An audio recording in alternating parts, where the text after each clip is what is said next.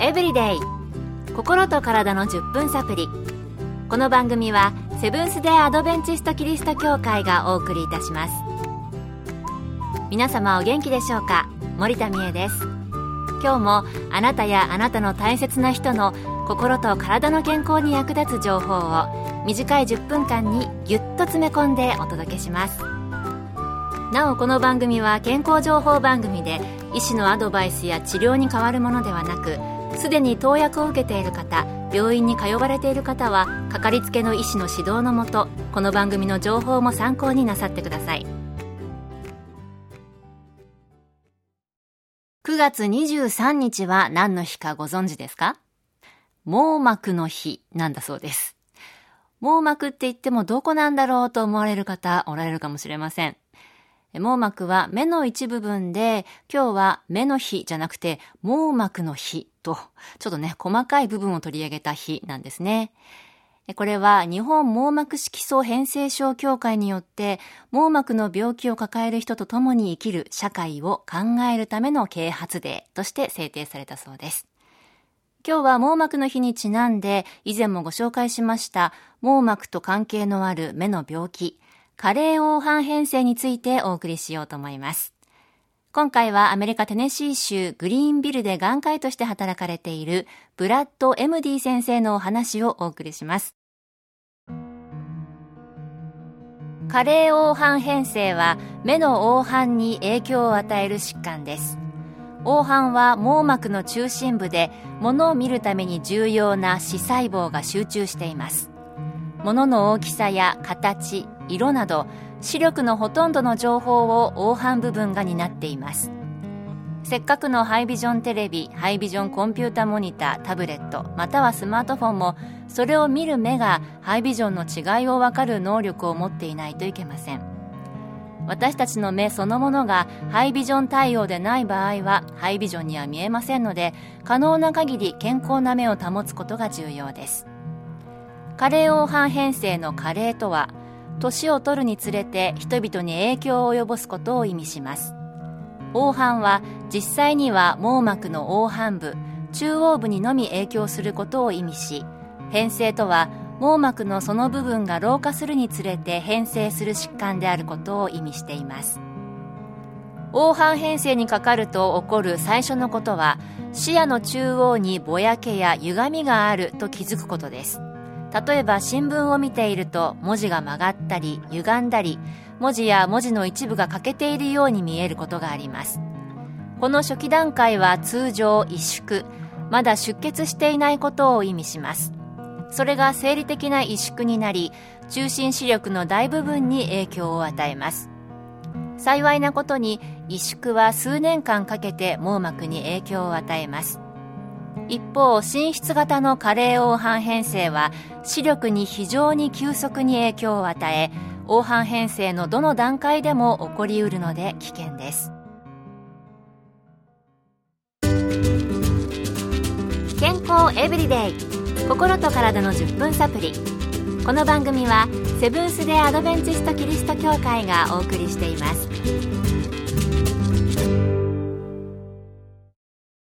今日は目の病気、加齢黄斑変性についてお送りしています。それではどんな治療法があるのか、また予防策などがあるのか、引き続きアメリカテネシー州グリーンビルで眼科医として働かれているブラッド・エムディ先生はこのように言われています。残念なことに現在、あらゆる種類の黄斑変性を治す有効な治療法はありません。治療薬が開発されてきて滲出型黄斑変性の患者の失明率が劇的に減少していますが萎縮型に関してはまだ開発中です。予防策として UV 光を遮断する良質のサングラスを使用して目を保護する必要があります。同様にコンピュータースマートフォンタブレットテレビなどの LCD、LED モニターを1日に数時間使用する場合は有害なブルーライトをフィルタリングするメガネなどを使用する必要があります。スマートフォンなどではブルーライトフィルターモードを使用します。さらに他の多くの生活習慣を変えることによってリスクを軽減することができるという最近の研究結果もあります。最も重要なのは喫煙しないことです。喫煙者は非喫煙者よりも黄斑変性を発症する可能性が4倍高くなります。2番目は抗酸化物質が多く含まれる食事を食べることです。つまり植物性の食べ物を食べましょう。肉などの動物製品から実際に抗酸化物質を得ることはありません。果物穀物ナッツ豆科植物野菜やハーブは効果的に抗酸化物質が取れます。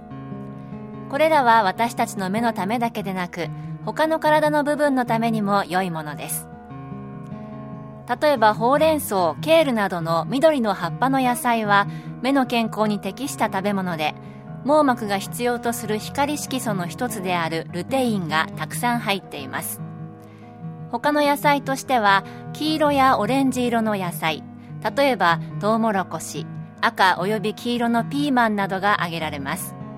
これらには網膜色素沈着物が高いゼアキサンチンが入っています。また N 酸系脂肪酸が多いアマニくるみなどは黄斑変性を予防するとされています。揚げ物などの N6 系脂肪酸が多い食品は避けましょう。また2006年に出版されたビーバーダム研究で発見されたものでは15年間患者を追跡した結果1日2マイルを1週間に少なくとも3回歩いた人は黄斑変性のリスクが7割減少したそうです。食事と運動は黄斑変性のリスクを軽減するのに役立ちます。私は患者さんにいつもこのように言います。将来病気で苦しむよりは日頃から健康的な食事をし運動する方がよっぽど価値があります。網膜にいい食事ほうれん草やケール他にもいろいろありましたが食生活大事ですよね。私は結構食生活気をつけている方だと思ってはいるんですけれども、最近視力が落ちてきたような、もしかしたら運動不足かなとか、いや、スマホの見過ぎかなと考えました。あなたもぜひできることから試してみてくださいね。今日の健康エブリデイいかがでしたか？ここで鹿児島キリスト教会があなたに送る健康セミナーのお知らせです。明日に希望を病気に負けない生き方食べ方という健康セミナーを9月27日から29日の3日間セブンス・デ・アドベンチスト鹿児島キリスト教会で開催します。講師は米国自然療法医のドナルド・ミラー博士。日本語通訳付き。入場は無料です。病気と闘う老化と認知症など興味深い内容のセミナーです。詳しくは鹿児島協会健康セミナー鹿児島協会健康セミナーで検索。また鹿児島以外でも各地の教会で健康セミナーが開催されます。どうぞ番組ブログをご覧ください。健康エブリデイ。心と体の10分サプリ。この番組はセブンス・デー・アドベンチスト・キリスト教会がお送りいたしました。それではまた。皆さん Have a nice day!